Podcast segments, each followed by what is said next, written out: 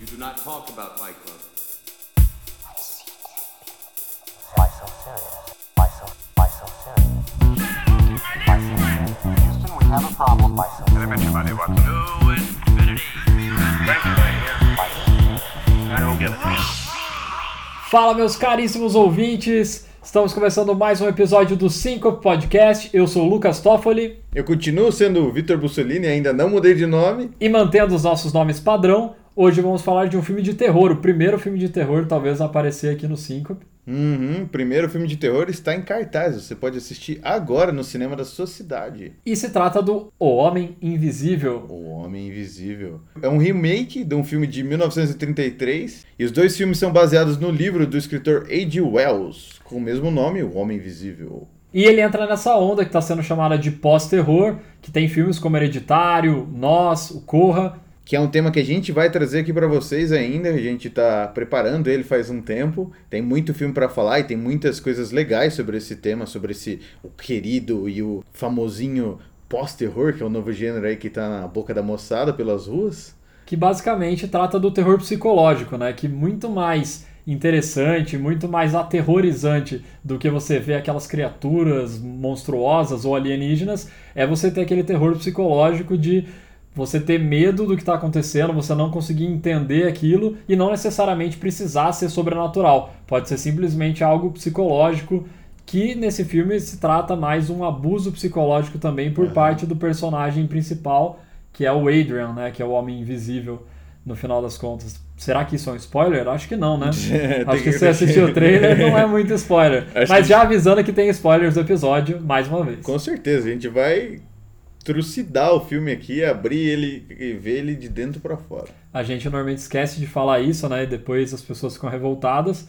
Mas sempre que a gente for falar de um filme aqui, já saiba, vai ter spoilers, porque a gente quer falar de toda a experiência cinematográfica e isso inclui contar o enredo do filme e principalmente quando tem plot twists ou momentos muito marcantes, a gente vai destacar aqui dando detalhes. E entrando no tema do filme, não sei nem se dá pra falar que ele é uma referência clara a um relacionamento abusivo, porque ele é um relacionamento abusivo tratado na tela, que vai ter um elemento a mais ali, né? Um elemento mais sedutor, de certa forma, que é a inteligência do cara, que é um gênio da ótica, a ponto dele criar um uniforme que vai torná-lo invisível e o que, que ele vai fazer com isso para não perder a moça amada, né? Que não dá nem para dizer que é a moça amada, que é a fixação dele. Ele tá com ela porque ela é a única pessoa que não quer estar com ele, né? É a única pessoa que está tendo coragem de dar um fora nele ou que consegue impor limitações nele, coisa que ele não teve a vida inteira. Vai mostrando ao longo da história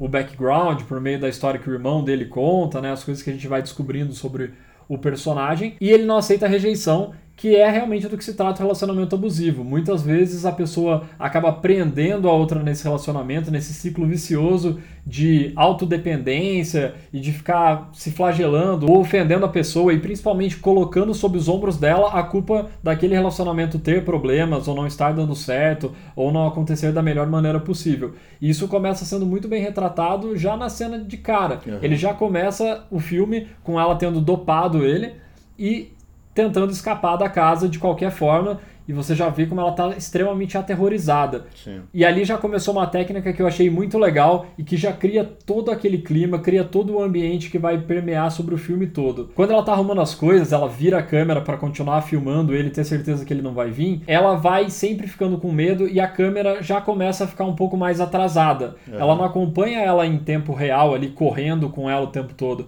Ela fica acompanhando de uma forma como se sempre a própria câmera estivesse voltando para olhar se esse cara não tá vindo. E nisso já te gera uma tensão de esse cara vai acordar. É, Ele não tá dopado na A gente verdade. tá sempre atrasado, né? A gente tá sempre atrasado e principalmente na cena que ela começa a colocar a roupa mesmo para sair, a câmera sai totalmente dela, vai, mostra um corredor onde você fica na expectativa de que vai aparecer o Adrian ali, né, que ele vai começar a perseguir ela, e isso não acontece, ela volta lentamente até ela e até conseguir fazer todo o decorrer da fuga, né, que ela solta o cachorro deles também e consegue escapar com a irmã dela, apesar do cara chegar até o carro, quebrar o vidro e elas conseguirem uma fuga ainda mais dramática. né? Então essa parte da câmera estar um pouco atrasada já começa desde essa primeira cena. E o que eu achei muito legal é que a gente já sabe pelo trailer, ou por tudo que você lê antes do filme, ou tem uma noção geral da história, você já sabe que o cara é um homem que vai ficar invisível. Isso já tá óbvio até no, no título do filme. Então você já tá nessa expectativa de que isso vai acontecer. E todo o começo da vida da Cecília ali na casa do James, que é o policial que dá abrigo para ela, né, que dá o conforto que ela precisa naquele momento. Todas essas cenas que estão ambientando e mostrando que ela tá ficando tranquila, que ele realmente morreu e deixou ela em paz, você vai tendo essas câmeras como se elas estivessem espiando o que está acontecendo. Então eu lembro muito de uma que a câmera tá metade na parede do corredor e a outra metade mostra o fundo do corredor, que é o James, a filha dele, e ela brincando. Aham. E tem uma outra cena que é quando ela tá saindo do quarto, que a câmera vem andando de costas. Ela vai dando como se fosse um moonwalk. Uhum. Ela vai vindo e até ela sair do quarto, a câmera faz um movimento muito legal de acompanhar ela saindo como se fosse alguém observando e andando de costas para não ser alcançado. E nesse momento você não sabe ainda se ele já está lá dentro, se ele não está, se vai ser essa a diretriz do filme mesmo, se ele vai começar a aterrorizar ela dentro da casa do James, ou se em algum momento ela vai voltar para a casa deles e lá que ele vai estar. Então, essa tensão criada é muito boa, cara. A gente já fica totalmente tenso e fissurado ali na tela, vidrado na tela, para ver que horas que ele vai aparecer. Sim. E por muitas cenas ainda você não tem certeza se ele já está lá ou se ele não está, e você só vai saber realmente que ele está passando ali, que ele está escondido, invisível, quando ela sai da parte externa da casa e tá muito frio, então ela tá soltando aquele vaporzinho pela boca, e aí aparece o vaporzinho dele ali, Aham. bem aterrorizante. Eu tinha certeza que nessa hora ele já ia fechar ela para fora da casa e levar ela dali. Mas o filme não ia fazer isso com a gente. Ele quis deixar muito mais tenso, muito mais denso também. E aí ela consegue voltar para casa tranquilo. E ainda não é naquele momento que aquela perseguição dele, aquela fixação dele vai continuar. Eu gostei disso pra caramba também, dessa técnica da câmera sugestiva, porque ela brincava entre quando ela estava assustada, mostrar lugares vazios, onde, onde te sugeria onde ele poderia estar de pé, e quando ela não estava assustada, sugeria essas que você comentou, que são de alguém olhando. Então, pra mim, ele tá dentro daquela casa desde quando a gente começa a ver ela, entendeu? Eu achei até a parte que a irmã dela busca ela na estrada, que é até onde tem, antes de ter aquele corte de duas semanas depois que coloca ela dentro da casa, você já sabe exatamente o que vai acontecer, mesmo que você não tenha esse perfil que você comentou de ler alguma coisa, ter visto alguma coisa antes. Por exemplo, eu não tinha, eu só vi o trailer, mas não li nada. Eu sabia mais ou menos o que ia acontecer, minha irmã que não viu nada já, já sacou ali, o diretor já pinta pra você exatamente como vai ser o filme, que é um relacionamento abusivo, que tem tudo isso que ela tá tentando escapar, super silenciosa, e já pinta como é o cara também. E o, o quanto ele é violento de quebrar a janela do carro e tentar enforcar ela ali, Sim. o quanto ele é metódico de ter achado a, o remédio e ficado com aquele remédio. Ah, Na hora eu já pensei, o cara vai, vai ficar pistola e vai tentar se vingar pelos mesmos meios, né? O, tan, o quanto que a casa é, tem essa ultra segurança, só que essa segurança não é para proteger eles, acaba sendo para segurar ela lá dentro, né? Ela tem que desativar vários alarmes, tem que virar as câmeras, tem que é, até o cachorro tem uma coleira que dá choque. Então eu achei isso, já achei isso muito bom porque o cara já pinta para você é, onde que vai passar, entendeu? Ó, o cenário do filme é esse, vai esses são os personagens principais, esses são as características dele. Então você já tá junto com ela. Porque quando você tá junto com ela na casa, nessas, nessas cenas que você tava comentando, você já vai ficando, você já entra no suspense. Eu, pelo menos, eu acredito que você tenha passado por essa experiência, você já vai ficando tenso, né, cara? Com essas, essas, essa cena que você falou de ver eles de longe, meio desprotegido, assim, essas outras, esses outros planos que sugerem alguém no canto da parede ou não, a câmera bem lentinha virando sem a personagem principal virar também, é, você já vai ficando tenso, né? Uma técnica muito bem usada. Sem contar que é, acho que é a cereja do bolo para tudo isso que é muito bem usada, que é a trilha sonora, né? Ah, vale muito a pena assistir no cinema, vale a pena vocês irem no cinema assistir, porque o som dentro do cinema fica aterrorizante, cara. Em qualquer filme de terror, o som é fundamental. É ele que é a diretriz para você se sentir acuado, para você se sentir tenso. E esse filme não é diferente. O som, desde o início do filme, eu fiquei reparando bastante na cena que ela tá em fuga também. Aham. Todo o som, às vezes até aquele som silencioso, né? Que você não repara de primeira que tem um som ali meio arrastando ali, né? Alguma Sim. coisa deixando esse clima mais tenso.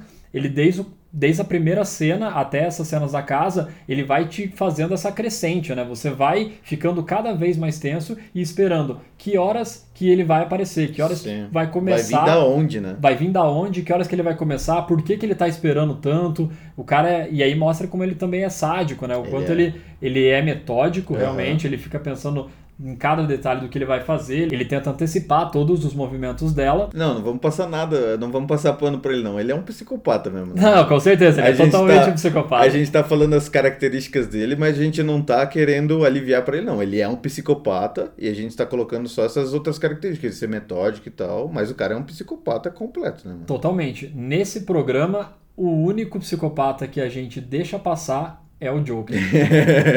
ele tá ali num panteão ali, ele tá numa classificação fora da concorrência. Mas o cara é totalmente um psicopata e, pelo amor de Deus, o cara não tá correto em nenhum, Nenhum. momento de nada do que ele é. fez. Desde antes dele ficar invisível, depois de ficar invisível, É. nada. Tá tudo completamente Sim. errado. E o filme, a mensagem do filme é exatamente essa. Aham. Ele tá mostrando como muitas vezes tudo pode parecer perfeito, né? O cara é rico, é milionário, ele tem tudo que ele quer, ele é um gênio e mesmo assim a situação. Uhum. pode ser voltada para esse lado do relacionamento abusivo, da relação tóxica, de você jogar o peso das coisas em cima da outra pessoa, da sua Sim. parceira, né? E de você prender a pessoa também na forma literal. E ela até comenta como ele controlava o que ela vestia, que horas ela saía, aonde ela ia, o que ela tomava de remédio. Ele queria que ela engravidasse e ela não queria, mas ele controlava as coisas. Depois a gente ainda descobre que ele mudava o remédio dela para ela achar que ela estava tomando a pílula. Então o cara é extremamente controlador, abusivo Aham. e muito perigoso também, porque a gente vê, como o Victor comentou desde a primeira cena, o quão violento ele chega a ser. Sim. E ela comenta também, né? Ah, o que, que ele fazia? Ele te batia? E ela fala, ah, entre outras coisas. Entre outras coisas. Então ela deixa muito claro também a referência aos estupros que ele cometia com ela, porque tudo que acontecia era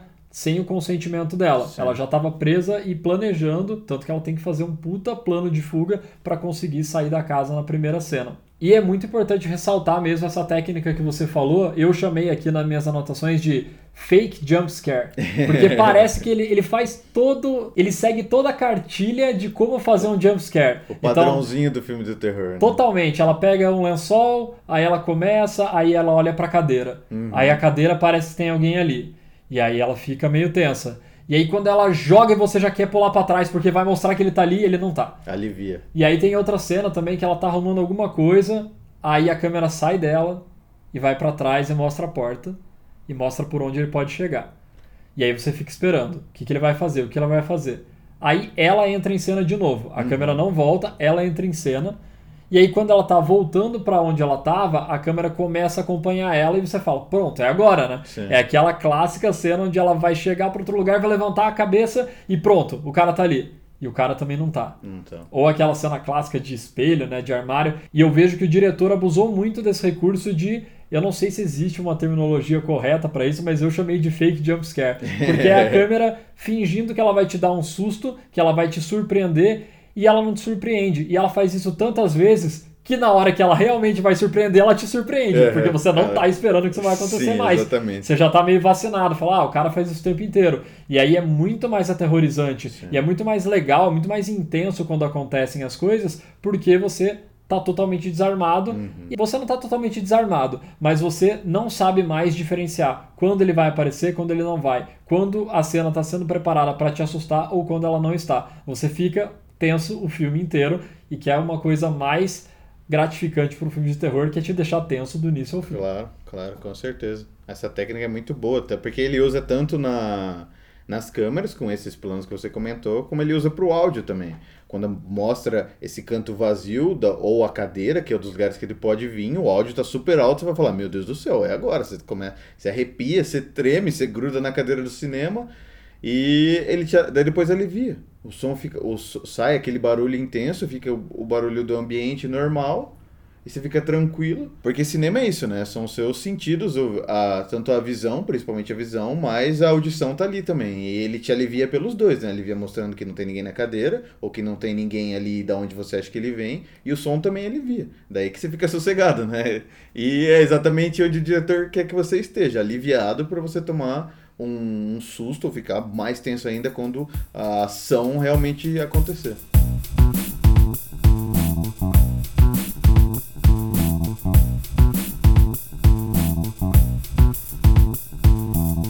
E o som é fundamental, a gente está batendo nessa tecla porque, principalmente no terror, ele é a diretriz do filme, ele é o que vai manipular as suas sensações. Sim. Então, quando a gente fala, ah, esse filme tem que ser visto no cinema, é porque o som realmente manipula suas emoções para que você sinta o que o diretor queria colocar na tela. E isso não serve só para filmes de terror. A gente falou bastante do 1917 aqui. Aham. Filmes de guerra também trazem esse apelo muito forte de o som te inserir naquele ambiente e te fazer vivenciar aquilo. A tela grande já te proporciona entrar no filme, mas o som ele te impulsiona, ele é a catapulta para que você chegue com até aquela certeza. tela. E em vários filmes, esse é o ponto alto, esse é o destaque. Um outro filme que também é do pós-terror, que acaba indo não tanto no terror psicológico, porque nesse filme são criaturas mesmo, é Um Lugar Silencioso. Ah, sim. Que vai ter a sequência que já tá batendo na porta aí, vai estrear agora em março também, e a gente já tá programando Com um certeza. episódio pra falar disso. Com certeza. Porque eu ia até comentar agora, né? Eu gostei muito do Homem Invisível, ele me deixou tenso do início ao fim, ele conseguiu criar esse ambiente,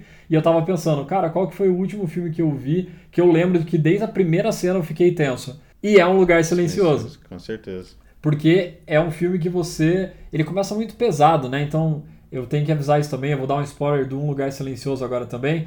Porque, deixando claro aqui, meu amigo Rômulo me criticou muito que no episódio do Aves de Rapina eu soltei um puta spoiler do Joias Brutas.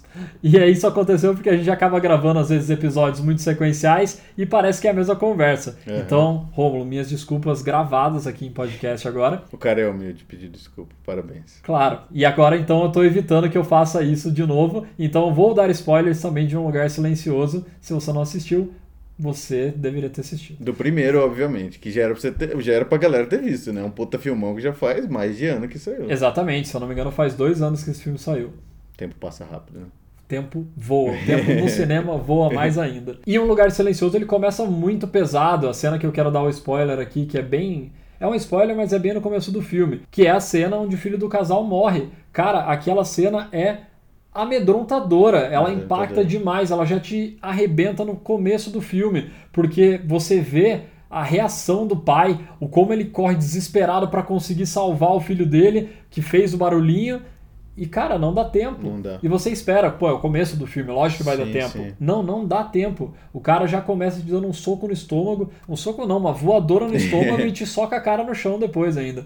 Porque é atormentador você já ver essa cena de cara e aí você ter a intensidade e o impacto que isso causa para você, desde a próxima cena, já tá muito preocupado e muito tenso, falando, cara, esses caras vão morrer, não é possível. Esses bichos são muito fortes, não tem como vencer. Você não conseguiu ver claramente ainda o que é, mas você já sabe que a qualquer mínimo som, né, é o trenzinho que faz o barulho, já é o suficiente para eles serem caçados. E isso perdura ao longo do filme todo. Ele é muito tenso. E aí, aproveitando que a gente já citou ele aqui agora, uma cena incrível, e isso é uma genialidade do diretor e do roteirista, que é, cara, o que, que mais uma pessoa pode querer fazer barulho, né? Porque o filme todo tem essa questão do barulho, porque são os alienígenas, né, que são movidos ao som para fazer as caças dele, né, para caçar as pessoas. Hipersensíveis ao som, né? E aí o diretor e o roteirista, ele começa a pensar em quais são as piores situações para você não poder fazer barulho. E qual é a pior situação para você não fazer barulho do que um parto. Meu Deus do céu. Cena sensacional. Pra mim essa cena é genial, cara, é uma coisa incabível. Eu não imaginava que isso poderia acontecer no filme de terror e eu fui totalmente sem expectativas no filme e são as melhores expectativas supridas, né? Quando você nem tem a expectativa. É a melhor coisa que você pode fazer. Não assistir o trailer, não ver nada, só vai. E o trailer eu até tinha visto. E aproveitando para dar umas críticas em trailers também, Um Lugar Silencioso é um trailer muito bom porque ele te ambienta no que vai acontecer, mas ele não te dá nenhuma informação, não te traz Não nada. nada. E eu queria criticar isso no trailer do Homem Invisível, porque quem assistiu já viu duas cenas que acontecem, que é a do extintor de incêndio e o da tinta, Sim. que são formas que ela utiliza para conseguir ver ele, né? Que ela consegue jogar na roupa dele para conseguir visualizar onde ele tá. E cara, pra que isso, cara? Deixa a gente imaginar como que ela vai fazer, ou qual vai ser o recurso que ela vai Exagerado, usar. exagerado. Não precisava disso, cara. Eu achei muito exagerado e principalmente porque os diretores eles sempre vão colocando algumas peças que na hora que você vê a primeira vez você não liga e depois aquilo faz sentido. E as peças acabam ficando meio óbvias. Uhum. Então quando aparece o extintor de incêndio para apagar a frigideira que tá pegando fogo, Cara, você já viu no trailer, você já sabe que Já ele tá sabe. colocando aquele elemento pra usar. Quando você vê o James pintando a parede lá no fundo, você já sabe que é pra usar a tinta que vai jogar Sim, sim. Você no liga as, as personagem. coisas, né? Você começa a fazer umas ligações que naturalmente você não faria. É. Mesmo a gente que fica super vidrado nesses detalhes, a gente não consegue fazer umas ligações tão rápidas Ah, assim. sim. Principalmente se os itens estão colocados em segundo plano ali, eles não são. A atenção não está em cima deles. Então eu achei desnecessário o trailer mostrar essas coisas, porque ele poderia ter guardado isso pro filme pra gente ter algumas surpresas muito mais impactantes nesse ponto do como ela vai fazer para identificar onde esse cara tá. Por exemplo, quando ela pega a caneta e começa a furar ele, que começa a dar o problema na roupa também, isso é muito interessante e seria péssimo se tivesse sido mostrado antes. Então, a parte do extintor e a parte da tinta foram mostradas no trailer de forma desnecessária. Me lembrou até o falecido Batman vs Superman, que a gente já comentou, eu acho, em outro Falecido. episódio, que é o pior trailer da história. Ele conta a história do filme inteiro. Inteiro. inteiro. Inteiro. E, cara, e falando em trailers, acho que um dos melhores trailers que já fizeram é do Endgame da Marvel. Que os caras fizeram questão de esconder uma das melhores coisas do filme, que é o Thor gordinho. Genial. Esconder o Thor gordinho, cara, exatamente o que você falou. Você vai pro filme sem saber o que vai acontecer e quando acontece fica surpreendido. Porque apareciam cenas no trailer que tem o Thor no filme e eles tiraram, cara, perfeito. Na cena que eles estão andando com os trajes também, eles tiraram o Thor Hulk, sensacional. E outra coisa, cara, sobre falando disso que você tá comentando, achei muito interessante você trazer um lugar silencioso como exemplo, porque falando sobre a trilha, principalmente, o quanto eles são é, dois extremos diferentes do uso de trilha. Porque no Homem Invisível a gente não vê, mas está escutando, está com a atenção no ouvido o tempo inteiro. E no Lugar Silencioso, você fica. O, o filme inteiro, na maior parte do filme, é o silêncio. Só que o silêncio é. Parece uma faca no seu pescoço. Você fica tenso o tempo inteiro e qualquer barulhinho que qualquer um dos personagens faz vira uma coisa enorme, tá ligado? E é muito legal esse trabalho do terror, o quanto você pode usar tanto barulho quanto silêncio e o quanto isso é importante. Uma coisa que eu lembrei também enquanto você falava, de uns filmes de terror mais antigos, que eles usam o som de outra forma, que é o chamado e o grito. Que eles usam o, no chamado barulho do telefone, que é uma coisa muito simples, é totalmente aterrorizante. E no grito, os barulhinhos que bem simples de criança que os espíritos fazem, vira uma coisa totalmente aterrorizante. Então o som realmente é uma camada por cima do filme, é uma ferramenta a equipe pode usar para deixar o filme outro nível de filme, né? E outra coisa massa de você ter trazido Um Lugar Silencioso para comparar com Homem Invisível é que são dois filmes que o personagem principal é uma mulher. Tudo bem que no Um Lugar Silencioso ela divide com o marido, mas é, a maior parte do, do tempo é ela que tem como guia da família. E tanto essa cena da que ela tem o parto é super forte também, então os papéis de mulheres são muito fortes nos dois filmes. E isso é muito legal ver isso hoje em dia, é muito importante ver isso. A gente comentou muito isso no episódio de atrizes do Oscar, quando a gente estava falando da Scarlett Johansson e quanto é importante esses papéis de mulheres fortes para ela, não só ela vestida num- numa roupa de borracha apertada. E é muito massa que no terror eles conseguem é, colocar essas mulheres em situações tão difíceis e que são uma situação difícil onde a pessoa forte mais pode mostrar a sua toda a sua força, né?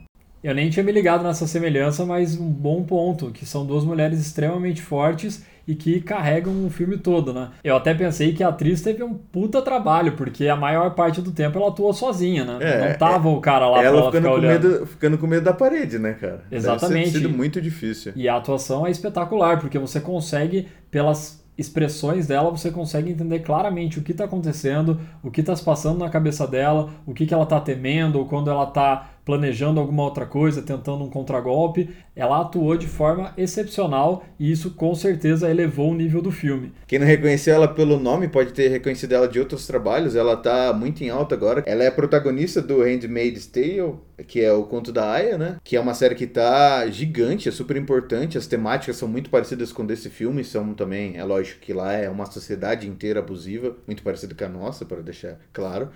E ela também participa de outro filme que, que, que entra nesse pós-terror que a gente tava comentando, que é o Nós.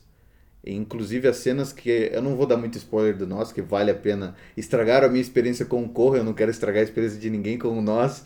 Vale muito a pena ver o Nós. As cenas que a Elizabeth Moss faz são muito, muito boas.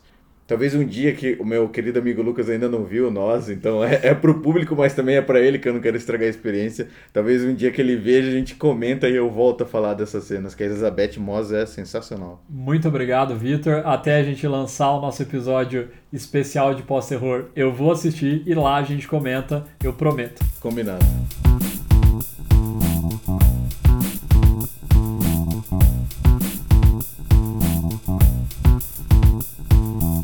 E continuando a falar sobre elevar o nível do filme, os efeitos visuais desse filme foram muito bem feitos. Muito bons. Eles são totalmente críveis, você não fica em nenhum momento achando o efeito meio tosco ou não acreditando que aquilo pode acontecer. Toda a questão, os detalhes do traje dele, tudo isso é muito bem contextualizado, né? Você já sabe, você tem as informações de que o cara é um gênio da ótica e ficar invisível nesse caso só é possível através de efeitos óticos, né? Ilusões de ótica. Aham. E a todo momento em que ela tem que lutar contra ele, ou mesmo quando ele acerta os policiais ali naquele hospital, ou quando ele luta com o James dentro da casa dele, que o James está tentando proteger a filha dele e o cara começa a esmurrar ele, a todo momento você consegue acreditar. É praticamente você ver. Eu acho que a gente vira tipo um demolidor, que a gente não tá enxergando, mas na verdade a gente consegue ver como se fosse a silhueta do cara Uhum. perfeitamente. Isso foi muito bem feito. Eu não sei exatamente qual técnica que eles utilizaram, se eles utilizaram o ator e depois removeram, ou se o ator estava com aquelas roupas de captura de movimento e dessa forma eles conseguem dar mais veracidade aos movimentos de quem está apanhando, né? Porque Uhum. o cara mesmo a gente não está vendo, mas foi feito de uma forma muito boa e nenhum momento do filme você é distraído ou você para para pensar como aquilo foi feito ou por que aquilo não está sendo retratado de forma crível. A todo momento você acredita que o cara conseguiu criar aquela roupa e que ela funciona perfeitamente, tanto para o contexto do filme quanto para a questão visual, para nossa questão visual do que a gente está vendo na tela e como que a gente está interpretando aquelas ações, aqueles combates e tudo mais. E o foda é que nesses efeitos são efeitos de. Não é efeito tipo, ó, o cara tem quatro braços ou o cara tem um asa. São efeitos de. O cara tá ali, mas você não consegue ver. Então, por exemplo, a, a marca do pé dele no cobertor, não faço ideia como os caras fizeram aquilo. Pelo amor de Deus. Você consegue enxergar que tem um peso ali em cima que não tem nada, tá ligado? E isso dá. É exatamente o que você falou, cara. Isso eleva o. o o nível do filme, porque você sente como ela. Caralho, eu tô enxergando uma coisa sobrenatural aqui na frente e eu sei exatamente. Não é sobrenatural, porque eu sei exatamente o que, que é. Eu sei que o cara tá de pé aqui na minha frente. Quando, ela, quando ele levanta ela também enforcando, você consegue ver a- o pescoço dela e a roupa dela amassada nos lugares que ele, que ele tá segurando. Cara, muito bem feito, mano. Não faço ideia como os caras fizeram.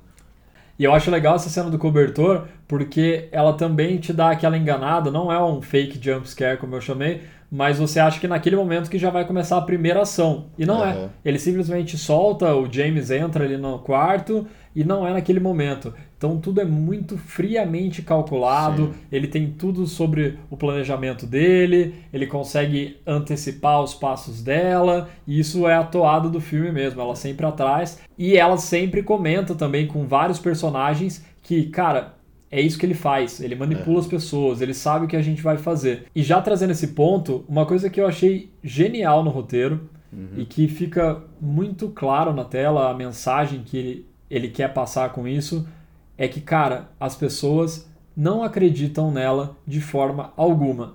Tudo bem, você pensa que naquele cenário do filme é uma coisa mais absurda, que ela tá falando que um cara que morreu, né, foi dado como morto, está aparecendo como invisível. Mas a crítica ali tá muito clara. É uma Como- analogia, né? é uma analogia perfeita de quer dizer que então que se eu não vejo, Aham. então isso não aconteceu. Que hoje o que acontece com milhões de mulheres que Milhões. foram abusadas ou que estão em relacionamentos abusivos, você olha e fala, cara, mas eu conheço aquele cara ali, ele é Sim, bonzinho, ele é sim. super legal, não, você deve estar viajando. Ah, ele não faria uma coisa tipo isso. E na verdade, o relacionamento abusivo está exatamente ali, entre a pessoa conseguir psicologicamente fazer com que a outra pessoa pareça louca. E o plano dele é totalmente esse. Aham. Ele vai fazendo, ele não quer aterrorizar, ele não quer atacar ela logo de cara. Ele quer fazer com que ela se passe por louca para todo mundo que está à volta dela. Sim, afastar ela de todo mundo. Todo mundo achar que ela é louca e todo mundo se afastar, que é o que vai acontecendo, né? Ela, ele manda um e-mail falso e afasta a irmã. Ele bate na filha do James e afasta o James e a filha dele. E é exatamente uma analogia perfeita do que acontece no relacionamento abusivo, né? O cara chega ao ponto de afastar todo mundo que ama da mulher e achar que ela é culpada ainda, fazer ela se sentir culpada. Ele consegue jogar a culpa nela o tempo todo e eu acho muito importante essa mensagem que ao longo de todo o filme ninguém acredita nela. O próprio James, que confia nela, que tá querendo que ela se reabilite, ele não confia nela até a última cena. E ele só vai acreditar nela quando ela engana ele. É bom até lembrar que quando ela tá na delegacia, ela fala: Cara, o Adrian não é uma vítima. Ele não tava lá preso, ele não é uma vítima. E o James ainda rebate ela: Fala, Sim. Cara, tem um corpo lá na minha mesa que é o do irmão dele. Você atirou no cara. Era ele, você está viajando. Então, mesmo com quase todas as evidências jogadas na mesa, ainda assim ela é vista como louca, como se ela estivesse viajando, como se ela estivesse achando problemas no relacionamento ou no cara e o cara tava lá passando por um sofrimento. E ela pontua várias vezes: ele não é a vítima. E ela só consegue a confiança do James quando ela engana ele, falando que ela vai até a casa do Adrian só para conseguir uma confissão dele, para o cara ouvir ali e finalmente acreditar que o cara tava manipulando isso o tempo todo. E aí, na verdade, o plano dela é muito melhor do que isso. Muito o plano melhor. dela é dar o troco na mesma moeda. E essa cena toda é muito tensa e é muito legal, porque você vê, e isso eu achei legal também, logo que ela chega, eles começam a retratar o Adrian como se ele fosse um cara totalmente bonzinho, né? ele tá Bonzinho, sim, nervoso, sim. ele fala, eu tô nervoso que você tá aqui, nossa, eu comprei várias coisas para você comer porque eu não sei o que você queria. Aham. E ele tenta mostrar exatamente como o cara pode ser dissimulado. Sim, como normalmente nessas relações e nessas situações, o cara é dissimulado e externamente ele consegue passar e principalmente enganar outras pessoas de que na verdade tudo aquilo não passa de uma loucura ou de um exagero da cabeça dela. Uhum. E quando eles sentam para jantar e ela vai pro banheiro, antes dela ir pro banheiro, na verdade, né, quando ela pede para ele confessar e ele não confessa, é aterrorizante quando ele vai até ela, coloca a mão na perna dela e fala, cara, faço tudo por você, não sei o quê, e ele ainda manda o surprise. É, é Ele fala exatamente a frase que é a frase que aparece no celular no primeiro momento em que ela descobre que ele tá mesmo invisível, que ele tá amedrontando ela na casa do James. Aham. Ele fala uma vez antes pra ela também, acho que no ouvido dela, alguma coisa assim. Ele fala o surprise, além da mensagem. Ele fala quando ela tá quase sendo dopada e ela tá com o olho. Ah, verdade. Nossa, essa cena fechando. é aterrorizante também. Porque é exatamente o exemplo do que a gente tava falando. Fica mostrando a porta e um pedaço da parede. Você vê que todos os médicos saíram e ela tá ficando sozinha. E fica sugerindo que ele tá ali. Fica mostrando aquela parede vazia. Você vai tendo cada vez mais certeza. E tem a certeza absoluta quando ele fala, tá ligado? Surprise. Sim, e quando ela tá quase fechando o olho e ele ainda não apareceu, você ainda fica. Cara, será que o cara não tá ali? Ele não É. ficou no quarto? Não é possível que ele não ficou lá. E aí ele manda esse surprise Sim. também. Então, basicamente, essa é a confissão dele pra ela, É. mas de uma forma que. Só ele, ela sabe, né? Que só, ela. sabe. E ele ainda sabe que ela tá com um grampo que ele tá sendo ouvido. Aham. Isso fica muito claro também em como ele se acha mais inteligente que ela e fala: Cara, eu te conheço mais do que ninguém. Sim, sim. Eu sei o que você tá fazendo. E É, ele isso. sabe que o, o amigo dela é policial, então ele, o cara é tão psicopata que foi pensando em to- tão metódico e tão psicopata, que foi pensando em todas as possibilidades possíveis até chegar nessa. Não, o cara é policial, ela tá vindo aqui, ele vai, vai tentar tirar a confissão de mim. E por isso o filme acaba tendo um final surpreendente. Não tanto pelo irmão dele estar envolvido, porque mostra que o irmão dele sabe de tudo. Aham. E eu imaginei, quando ela acertou os tiros ali e matou ele dentro da casa, eu imaginei que era o irmão Eu dele. imaginei também. Eu peguei e comentei ainda no cinema e falei assim, era o irmão dele. É, irmão. E a hora que tirou eu falei, eu sabia. Mas eu fiquei na dúvida naquela hora também de, será que era só o irmão dele o tempo todo? Porque não é possível. Aham. Mas quando mostrou que ele estava sendo achado preso, aí eu já tive certeza, eu falei, nem a É, pau. sim. Eu tava igual ela ali, eu falei, nem a pau que ele é vítima. Esse cara aí com certeza armou tudo isso.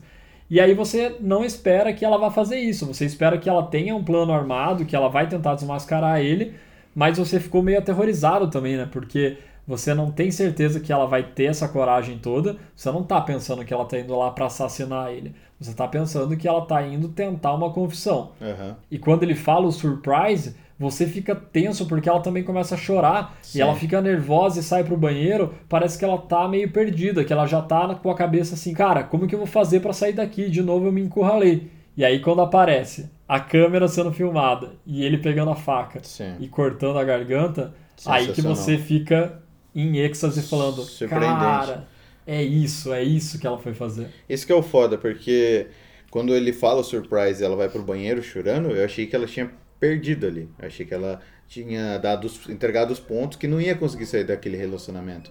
E isso me lembra muito Garota Exemplar, que acontece uma coisa parecida. Eu Não vou contar o que exatamente, mas tem essa mesma, essa mesma nuance no final, né?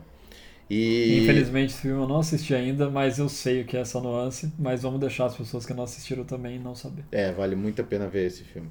E outra coisa que deixa a gente muito tenso nesse encontro dos dois é o fato do número de traje.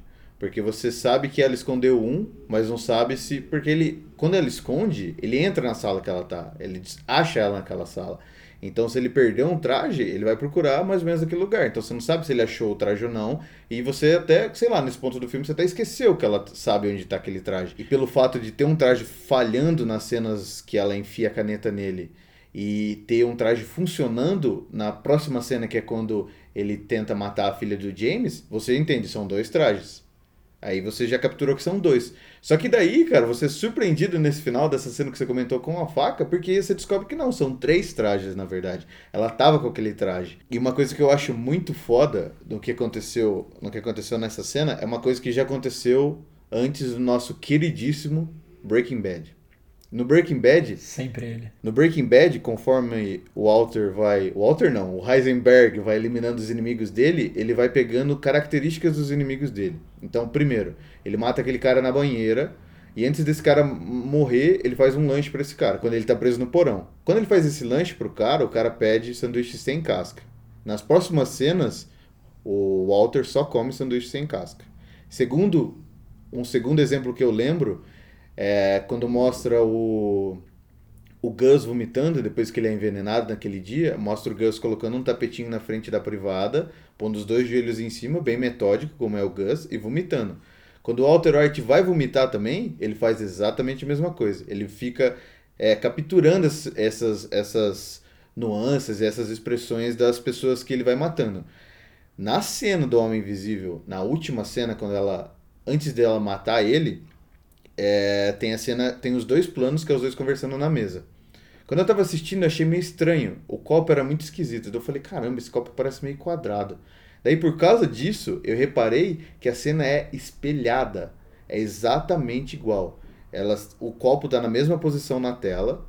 O quadro atrás tem um quadro nas duas paredes, tanto atrás dela quanto atrás dele. Tanto atrás da Cecília quanto atrás do Adrian. E a cabeça dos dois está na quina, exatamente do quadro. A parede de trás dele tá exatamente dois terços. É, é coisa de. de é, eu sabia disso por causa da regra dos três terços. Pra quem não sabe, é aquela, é aquela divisão que você faz de nove quadrados numa tela, tanto para fotografia quanto para cinema, para você poder brincar com a composição, porque descobriram que os pontos que cruzam as linhas são pontos de atenção. Então, geralmente as pessoas, os diretores ou os fotógrafos colocam coisas nesses pontos que é onde vai a sua atenção. Então, olhando isso, eu percebi que a parede estava certinha na mesma divisão atrás dele. São dois terços de parede e um terço de uma cortina azul para os dois lados. E ela tá- conversa com ele de igual para igual. Eles estão com a mesma expressão, expressão que ela nunca teve para conversar com ele.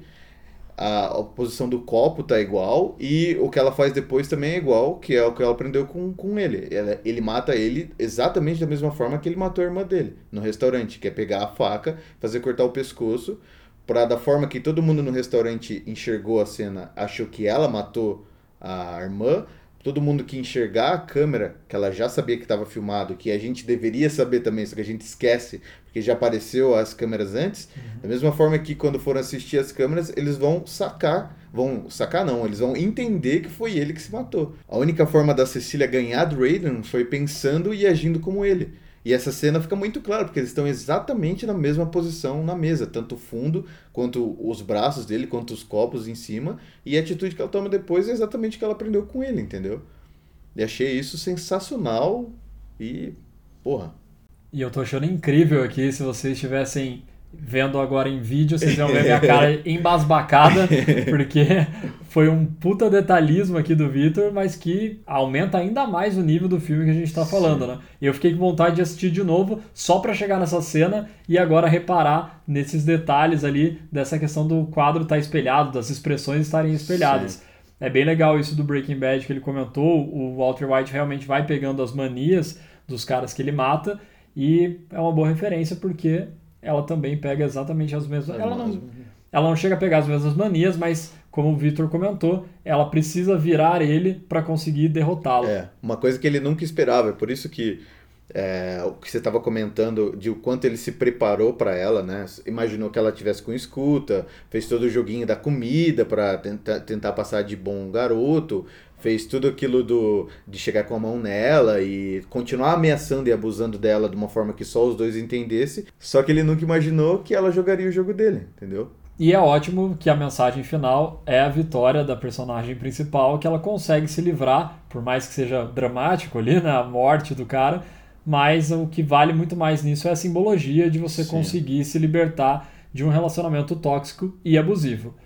E, infelizmente, nem tudo são flores. Na verdade, eu estava muito mais aqui combativo antes da gente começar a gravar, porque teve um ponto que, quando eu saí do cinema, eu fiquei um pouco incomodado com uma parte que a gente comenta bastante nos episódios, que é a credibilidade das coisas. Uhum. A gente sempre fala que o cinema tá ali para te enganar, Sim. mas principalmente para fazer cenas críveis, que você acredite que aquilo está acontecendo, por mais fantástico que possa ser. Nos filmes da Marvel, você acredita que o Homem de Ferro tem toda aquela tecnologia, que ele pode voar, e que ele pode fazer é, roupa de nanorobôs, Uhum. porque aquilo tudo é colocado de uma forma que você acredita que no universo existe aquela tecnologia e existe a possibilidade disso acontecer.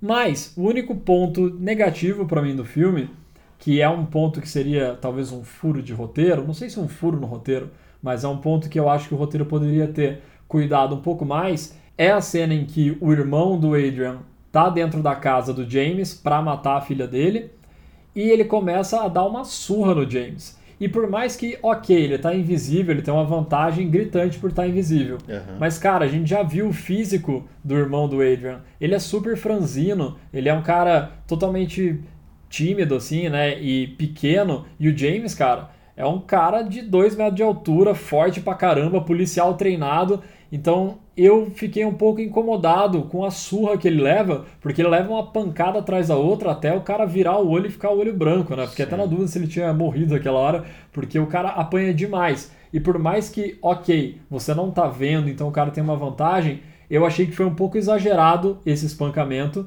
porque o irmão do Adrian não tem toda essa força física a ponto de deixar o James nocauteado. Então isso me incomodou um pouco, porque o filme estava tão bem, estava tudo tão bem encaixado, que isso acabou me deixando um pouco incomodado.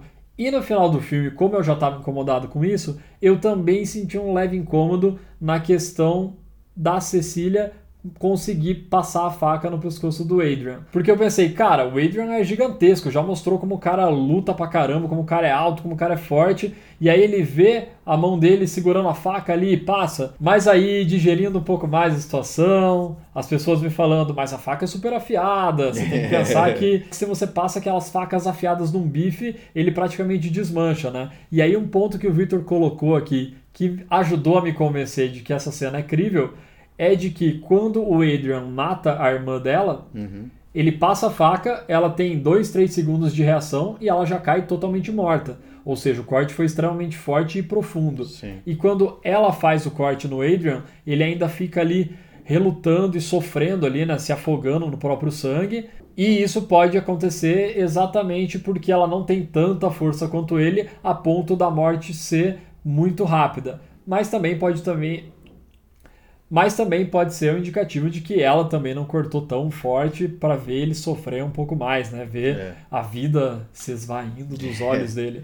Mas eu fiquei um pouquinho incomodado com isso. Agora, conversando com o Vitor antes de gravar, eu tô um pouco mais confortável, mas o ponto do irmão dele, para mim, ainda não passa. Isso de forma alguma estraga o filme, de forma alguma diminui o como o filme foi totalmente bem feito, como ele deu medo, como ele conseguiu entreter do início ao fim.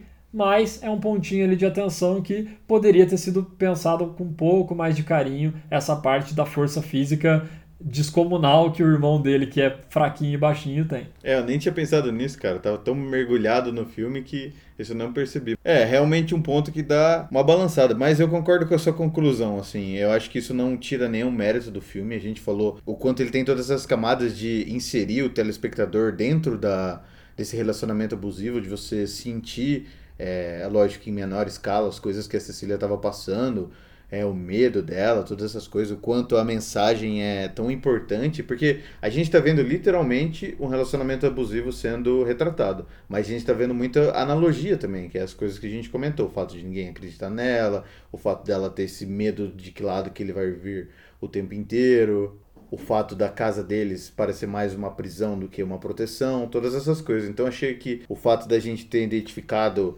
essa não credibilidade todo o, o resto é tão incrível e é uma construção tão boa que isso acaba passando batido para a maioria das pessoas, né? E conversando com outras pessoas, isso passou batido mesmo, ninguém reparou, ninguém ficou tão incomodado. Então foi um ponto que eu pensei ali, mas que já chega a entrar no ponto meio chato e cri-cri de querer analisar tudo no mínimo detalhe do filme, Sim.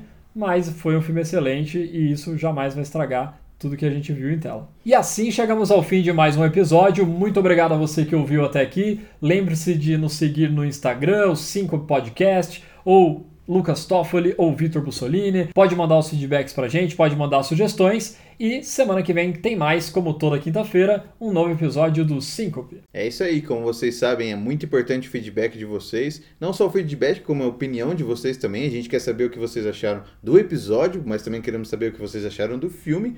É muito legal conversar com vocês. A gente gosta muito quando vocês mandam opiniões de vocês pra gente. Esse é um dos motivadores do programa, né? A gente quer conversar com sobre cinema, a gente gosta de falar de cinema, gosta de ouvir opiniões.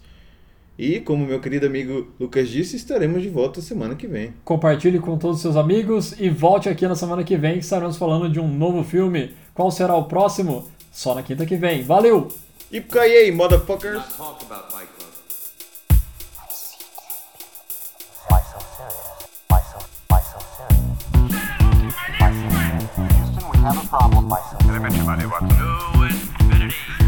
I don't get it.